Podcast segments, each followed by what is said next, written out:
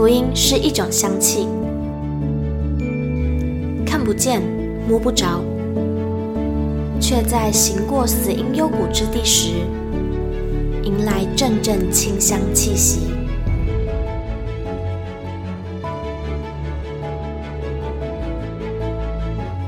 愿北纬二十三度的我们，一同写下的故事，化作世界的反击。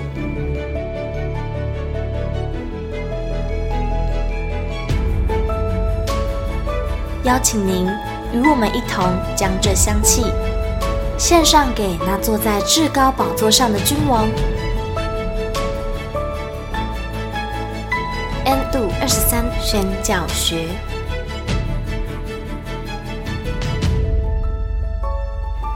Hello，欢迎来到 N 度二十三宣教学，我是玉清。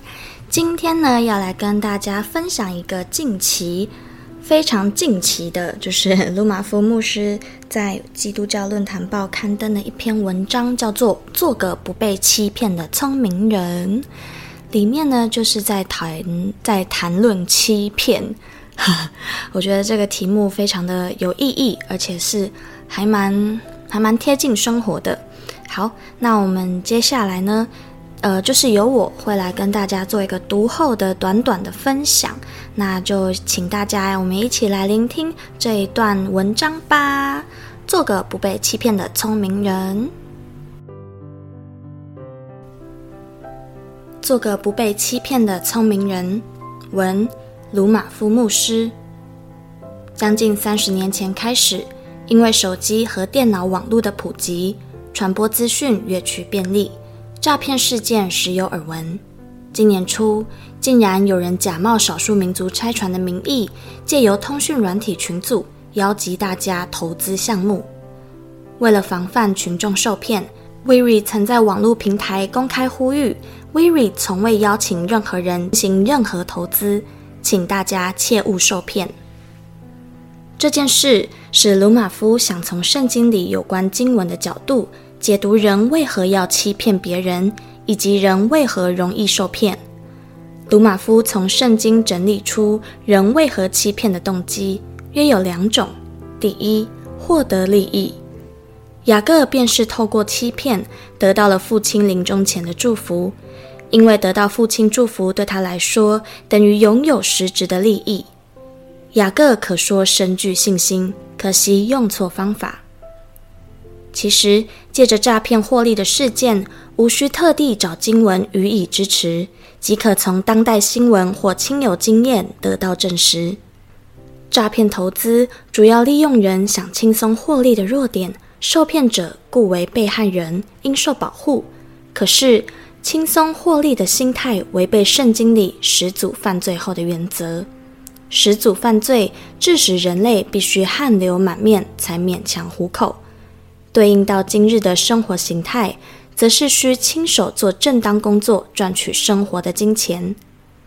保罗书信里也一再警戒人应该亲手做工，对于肢体心智健全的人却闲懒不工作，应当远避他。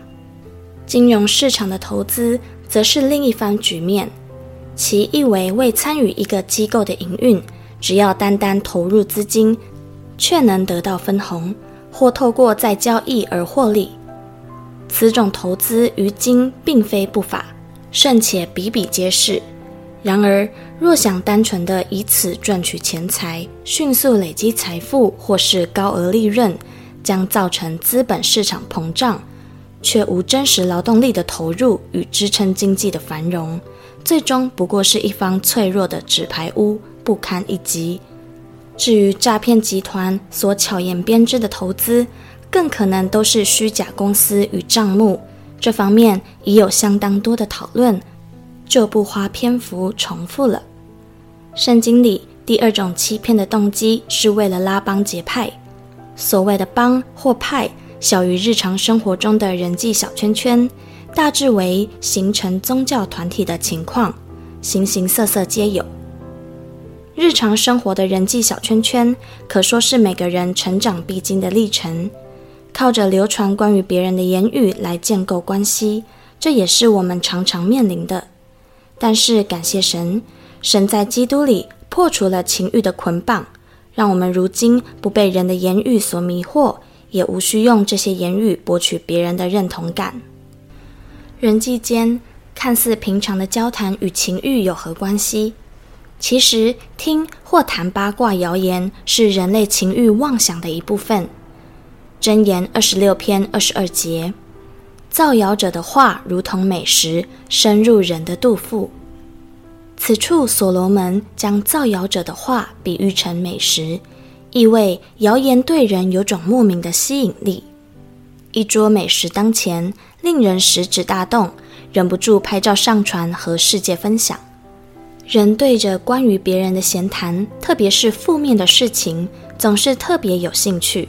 而且不知道什么原因，很容易相信这些话，牢记在心里。遇到另一个人，就将之上传分享了。此外，为了壮大宗教团体而欺骗人的情形，保罗时代便有。保罗提出，人称义是因信耶稣基督，抵触了高举律法之徒的信念。刚开始，律法主义者紧跟着保罗所到的每一处，当保罗前脚刚走。他们后脚即至，进入到教会里宣传行割礼、遵律法才能得救等一切与保罗所讲相反的话。后来律法主义者大概觉得这样做速度太慢又辛苦，所以改用别的方式。提摩太后书三章十三节写道：“只是作恶的和迷惑人的，必越久越恶；他欺哄人，也被人欺哄。”经文中迷惑人的，按照英文版 “imposter” 翻译成中文就是冒名顶替者。至此，律法主义者的欺骗手段演变成冒用保罗的名义写书信到各个教会，书信内容就是人添加的哲学道理，而非基督的福音真理，所以才有了保罗亲笔写的《铁萨罗尼迦前后书》等书信，用以辩证纯正的福音。由于当时没有真实复印的照片，保罗只能提醒众人要以笔迹来分辨何者才是他所写的信。帖撒罗尼迦后书三章十七节：“我保罗亲笔问你们安，凡我的信都以此为记，我的笔迹就是这样。”至关重要的就是保罗再次将福音的内容说明，鼓励他们自己在真道上长进。用福音来判断冒名者所说言语的真实性，并活出好行为，使谣言不攻自破。以真实来辨认虚假是最好的方法，因此我们应常常亲近真实的神，认识神的智慧，用真实符合真理的原则做成判断，并且每个人都有尝试，常识是经由常态性事实所累积的大众的认知。比方说，工作的薪资依照行业、年龄、专业能力或技术而有高低不同，这可以说是一个常识。常识用于平日生活讯息的过滤非常有用。自行车业者于疫情期间，基于种种原因，以为需求量剧增，订购了高于平常数倍的车辆，实际卖出的数量却很低，导致现在库存过多。后来，一位业者反省，当情况脱离这个行业的常识时，要更加谨慎地判断。人际关系中的讯息也是我们需要谨慎判断的。有时候，别人评论的话语夹杂着情绪反应，更需要小心应对。而当你还不知道真相时，最好是等候查证。若没有机会查证，就什么都不要判断。保罗也曾说过：“我被你们论断，或被别人论断，我都以为极小的事，连我自己也不论断自己。”或者有些情况是这件事情根本不需要我们去了解，何须苦苦四处探寻真相？鲁马夫也相信，当事情需要我们做出判断的时候，神必赐给我们判断的能力和智慧。愿神保守我们，充满所罗门早年的渴慕，被真实吸引而有明辨的能力，不要像其晚年被虚假牵引，以致摧毁了曾经的明智。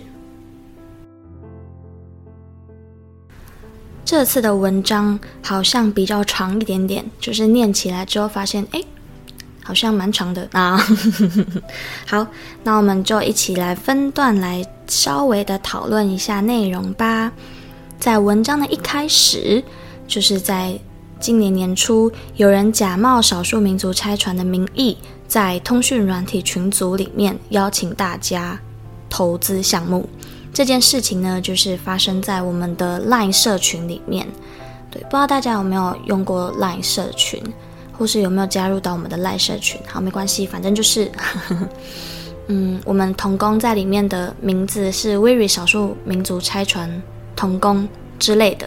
然后那个假冒名字的人呢，他就是 WIRI 少数民族拆船童工，然后后面加一个非常非常小的一个符号，就是如果不认真看的话，会觉得诶，好像就是同一个。因为在社群里面好像名字不能重复嘛，所以他就用了这样子的方式，哈，就是来假冒他是我们的童工这样，然后就贴了一个链接要大家加入另外一个社群，对，那那个社群里面就是在谈论投资项目这样啊，但但是我觉得很很可怕的是，一开始他好像就有发信息，而且发的信息好像是跟我们机构有关的。所以那时候我看到的时候，我就想说，诶，难道是我们另外一个同工吗？还是怎么样？还是有别的账号？就是以为他也是我们的人，对，因为我发现他名字后面有一个加小符号，然后这他他 PO 了我们的讯息之后，过大概几个月吧，所以他潜伏很久，诶，还是一两个月，然后他就 PO 了那个连接，要大家进入社群，我就会觉得，诶。诈骗集团现在这么有耐心吗？就是不不是只有想要用嗯电话诈骗，而是现在网络诈骗也非常的可怕，大家真的要非常的小心，非常的谨慎的点入每个连接。嗯，那如果是我们 LINE@ 官方账号所发出去的讯息，那就绝对不会是诈骗集团。对，那如果是呃会收到鲁马夫牧师的一些。呃，文章连接啊，或者是影片连接，或者是报名的 Google 表单，那这些也都是都是由我们亲自来发送的，所以就是不会有风险，所以不用担心。要担心的就是可能你在日常生活中一些公开的社群啊，如果有人贴了一些连接或者怎么样，都千万不要点。然后我还有发现有一种诈骗手法蛮让蛮容易让长辈担心的，就是。可能在用 FB 的时候，会突然收到一个讯息，或是突然被标注在某一个贴文串里面，就说你的账号现在有问题，然后需要处理什么什么什么的，然后你就会啊，非常的紧张。然后其实这些连接或是这些目的都是要你留下资讯，对，那就是千万要小心每一个要留下资讯的界面。然后还有最近有一个非常，我觉得算是新吗？还是不算新？可是一讨论。议题蛮热络的，就是虾皮诈骗这件事，不知道大家有没有被诈骗的经验，但希望是没有啦。那虾皮这个诈骗事件呢，就是他会打电话给你，就有点像以前的那种。嗯、可能会你会突然收到一个电话，是把你加入一个团购名单，然后问你还有没有需要这些货，然后就需要一些麻烦的行程，然后你才可以把这笔订单取消掉。好，反正虾皮呢，它更高招，它就是除了打电话以外，它是直接用一个。嗯，类似 email 吧，然后就传送讯息到你的 email，就是看起来真的超像虾皮官方的 email，然后就传送给你，然后要你点入一个连接，然后这个连接就是他们设计过的页面。我我有看那个影片的内容，它有截图，真的跟虾皮的官网风格一模一样，就是橘橘的啊，然后可爱可爱的这种感觉，然后他就会要你填写一些资料，然后这这一个。步骤过关之后，就会有人打电话给你，就是会冒称是银行打电话给你。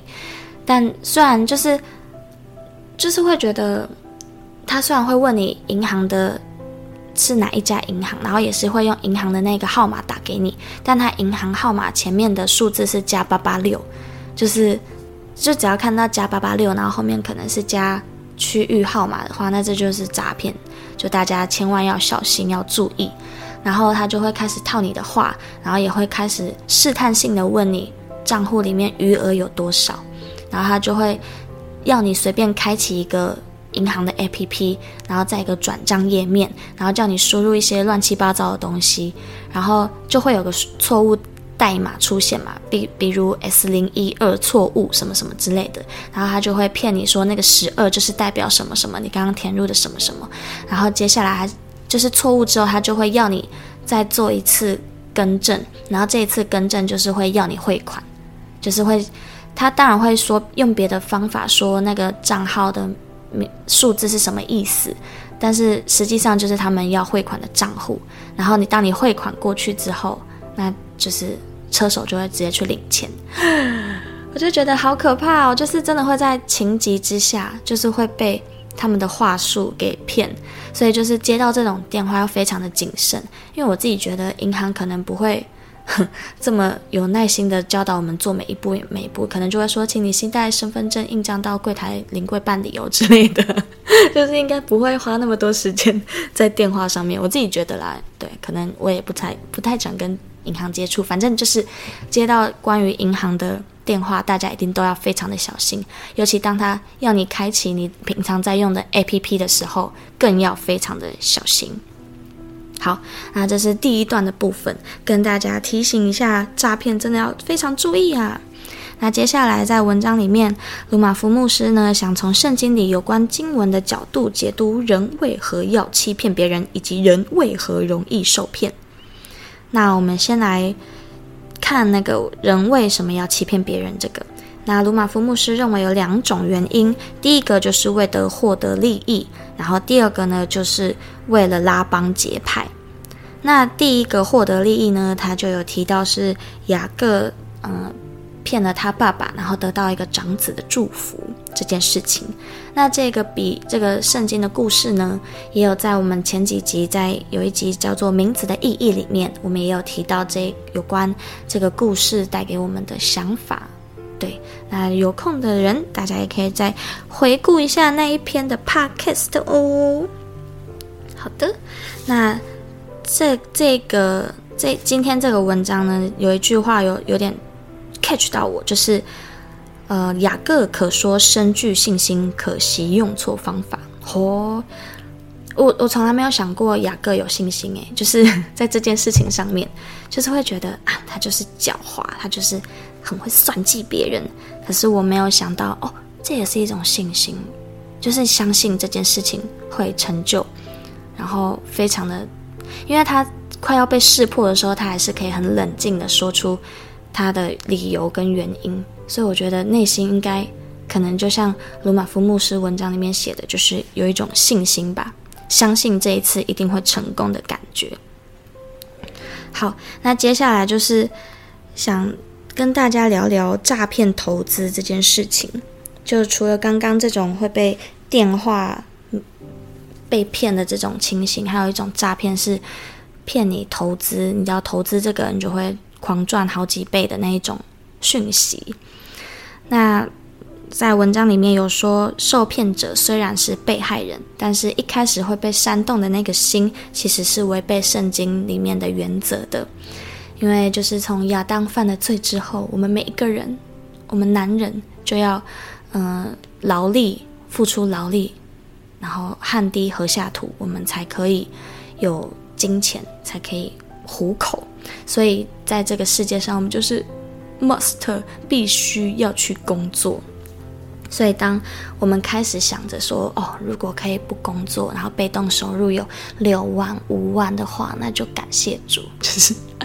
这种祷告就是啊，有一点点危险啦。对，因为我们就算有被动收入，还是要殷勤工作。对，这才是符合圣经的关于我们这个做人的原则吗？是是算原则吗？还是游戏规则？就是因为我们都有罪嘛，那我们就要承担这个后果，就是我们要去做我们手上的工。那我也觉得在工作的时候。除了可以赚钱以外，我觉得还有一点蛮蛮赞的，就是它不只是我们的枷锁，就工作这件事不是我们的枷锁，而是神给我们的祝福。就是之前在教会的时候有被接受这样子的教导，就一开始我也会觉得，嗯，怎么会？可是后来再回去想一想，就是工作这件事情真的可以带给我祝福吗？然后后来发现，哎，是有的，因为在工作当中，你就可以不断的发现自己的恩赐，可以不断发现自己的极限，然后你就可以突破每一次的极限，虽然可能会有压力、有痛苦，然后有委屈吗之类的。但是，这真的是属于神的祝福，把我们摆在这个位置。然后，我们如果是在非基督徒的环境里面，我们可以成为这职场的光和盐，去做别人的祝福，成为神荣的见证。然后，我们是在神国里面一起同工的话，那我们在做工的时候，其实就是在服侍神，就是在荣耀神。所以，工作真的可以祝福人啊！希望这样子的解释，或是这样子的。嗯，鼓励可以鼓励到所有正在为工作劳苦愁烦的人，例如我自己啊，就有时候还是会陷在自己的情绪里面的时候，就要想起工作是神给的祝福，这个是这个原则啦。好的，然后文章里面也有说，对于肢体还有心智健全的人，他们选择闲懒不闲懒不工作，我们就应当远离他。好，那这个就有让我想到我身边有没有这样子的人，然后想了想，觉得嗯，没有，大部分的人还是被迫必须要去工作，不然就真的没有钱钱了。对，那就有时候会路过某些街头的时候，就会看到有人在乞讨嘛，但其实就是会有时候会想，他们看起来外外貌看起来就是手脚都健全。但虽然不知道他们心智怎么样啊，可是有时候就还是会很害怕，也还是会纠结到底要不要施舍怜悯给他们。但是通常我还是就是路过，只是偶尔会有这样子的纠结啦。对，那就是希望我们之后在不论什么样的环境下，如果我们发现我们的身旁有肢体、心智都健全的人却闲懒不工作，我们就要祝福他。我们然后我们要知道这是。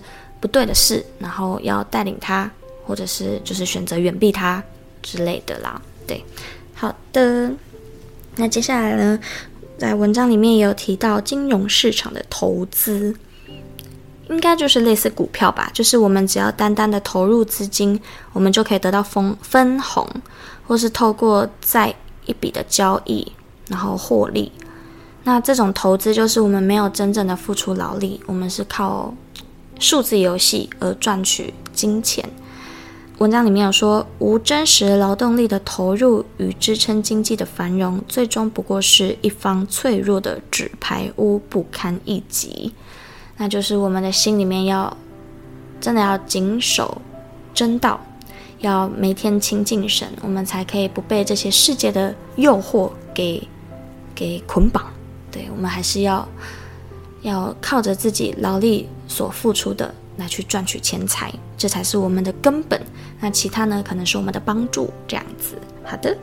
那圣经里面还有第二种欺骗的动机，就是人为什么要欺骗别人，就是为了拉帮结派。哦，这件事情在我国小国中的时候很常做。就是小时候就很容易会乱讲话啊，然后就会很喜欢搞排挤啊。就是可能那个同学他明明没有挖鼻屎，但我就却说他他挖了一个很大的鼻屎，然后还把它放进嘴巴，然后接下来大家就不会跟他做朋友。就是小时候就开始啊，会有这些拉帮结派的部分，但没想到可能我们长大了之后，还是会有有心人士会这么做啊。那甚至也有可能会在宗教团体里面有这样的情形。看到这个就提心吊胆，真的诶，因为我我会觉得教会就是一个有爱的地方啊，不可能会有人想要故意骗人吧。但是保罗在传福音的时候，就是律法派主义者，他们就是会跟就是会去搅扰保罗所传的福音，然后也甚至还会。假装是他写信，我觉得这真的很夸张诶。就是如果从保罗那个时代就有，那就表示我们现在一定还会有。就觉得哇，真的要谨慎、谨慎再谨慎。不论是对于这个世界，还是对于教会里面，就是只要听到一些谣言，或是听到一些你觉得不可思议的事情，都要先选择谨慎，都要先选择安静下来。因为接下来罗马夫牧师也有提到，其实听或是谈八卦谣言，就是人类情欲妄想的一部分。箴言二十六篇二十二节，造谣者的话如同美食，深入人的肚腹。哇，箴言怎么这么会写啊？人真的很喜欢听别人的八卦，像我也是。就是虽然你没有带着什么恶意，可是当别人告诉你一个八卦的时候，你就会很想继续问，然后嘞，接下来嘞，现在嘞，所以呢，就 是到底到底关我什么事？明明不不关我的事，可是我却 却还是很想知道。哇，那真的就是要谨慎、谨慎再谨慎，要。要提醒自己，就是听八卦的时候，警里面心里面的警铃要响起，叮叮叮叮叮，你在听八卦喽。而且在文章里面也有说到，特别是负面的事情，我们特别感兴趣。真的诶，听到好消息就是啊，真的好棒哦，祝福他。但是听到坏消息说啊，真的假的？听起来很惊讶，可是好像又有点兴奋，不知道为什么。所以就是哇，真的，一再的提醒我们。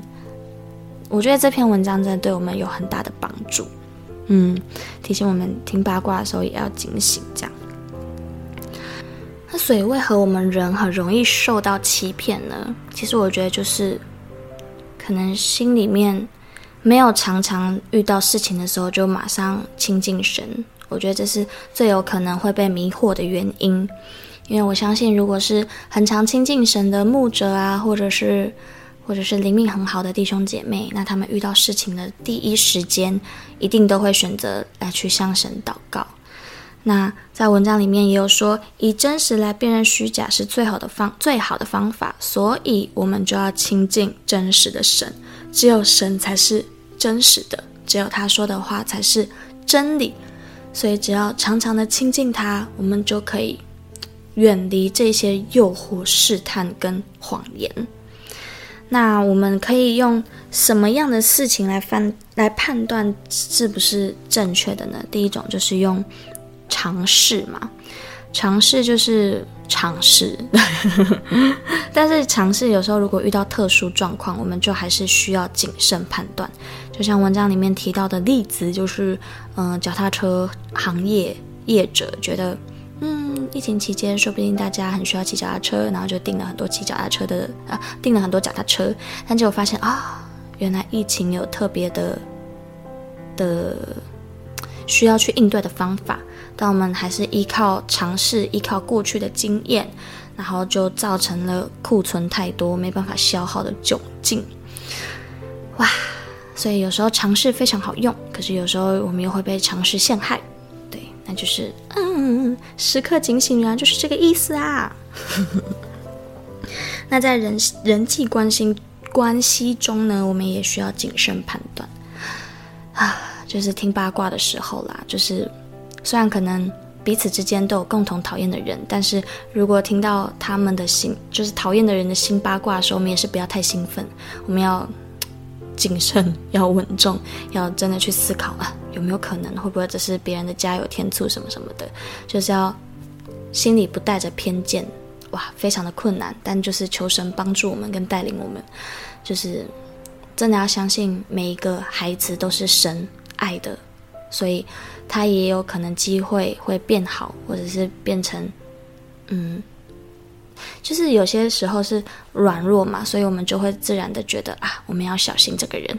但会不会有可能有一天他跟神的关系突然又好起来了，然后他就走出这个软弱，但我们还停留在对他那那时候软弱的印象，所以就错失了那个好的判断。对，那其实受苦的是我们自己，所以要时常的不带有偏见，要时常的为着我们的弟兄姐妹来祝福祷告啦。嗯。真的很提醒我自己，因为我就是一个很容易依靠自己聪明的人，也很容易依靠过去的尝试经验，然后也很容易就是心中带有偏见。但如果我们心中有偏见的话，我们就很容易被欺骗。嗯，啊，非常的危险。所以就是每天都要持续的跟神保持一个非常好的关系，非常 close 的关系。那这样我们才可以远离这些谎言跟欺骗。等等等等等那最后，牧师有说，愿神保守我们，充满所罗门早年对神的渴慕，被神真实吸引而有明辨的能力，不要像他往年一样被虚假牵引，最后摧毁了曾经的明智。噔噔噔噔噔，非常的铿锵有力。好，那我们这集呢，也就差不多是分享到这边啦。那再帮大家快速的复习一下前面的部分。前面的部分就是，呃，一开始有说诈骗的事件嘛，就是有人在我们群组里面假冒他是我们的童工，然后刚刚也有分享最新的虾皮诈骗手法，然后还有网络上的诈骗的所有的连接都要非常的小心。然后接下来就谈到人为什么要欺骗别人呢？第一就是因为想要获得利益，第二就是为了拉帮结派，那就是大家可以去思考雅各。呃的事情的故事，然后也可以去思考保罗传福音所遇到的阻碍，就是我们真的要要就是知道这世界上真的有恶者在欺骗，然后会有许多的谎言，所以我们的心里面要非常的警醒。然后还有提到金融市场的投资，会不会其实心里面也有一种想要偷窃欺骗的心态呢？那所以，我们到底要怎么来辨别是不是真实？就是我们要亲近神，我们要亲近这位最真实的神。好，以上是我非常简短的帮大家复习过一遍。那最后呢，就来为大家做一个简短的祝福祷告。亲爱的天父，求你赐给我们智慧，让我们在这些。生活里面，我们受到谎言、受到这些诈骗、欺骗的行为的时候，我们的心里面要选择第一时间来亲近你，来靠近你，好让你的圣灵带领我们远离这一些恶者的欺骗及谎言。主啊，求你持续的祝福我们，跟带领我们。以上祷告都是奉耶稣基督的名，阿门。那我们就下一集见喽，拜拜。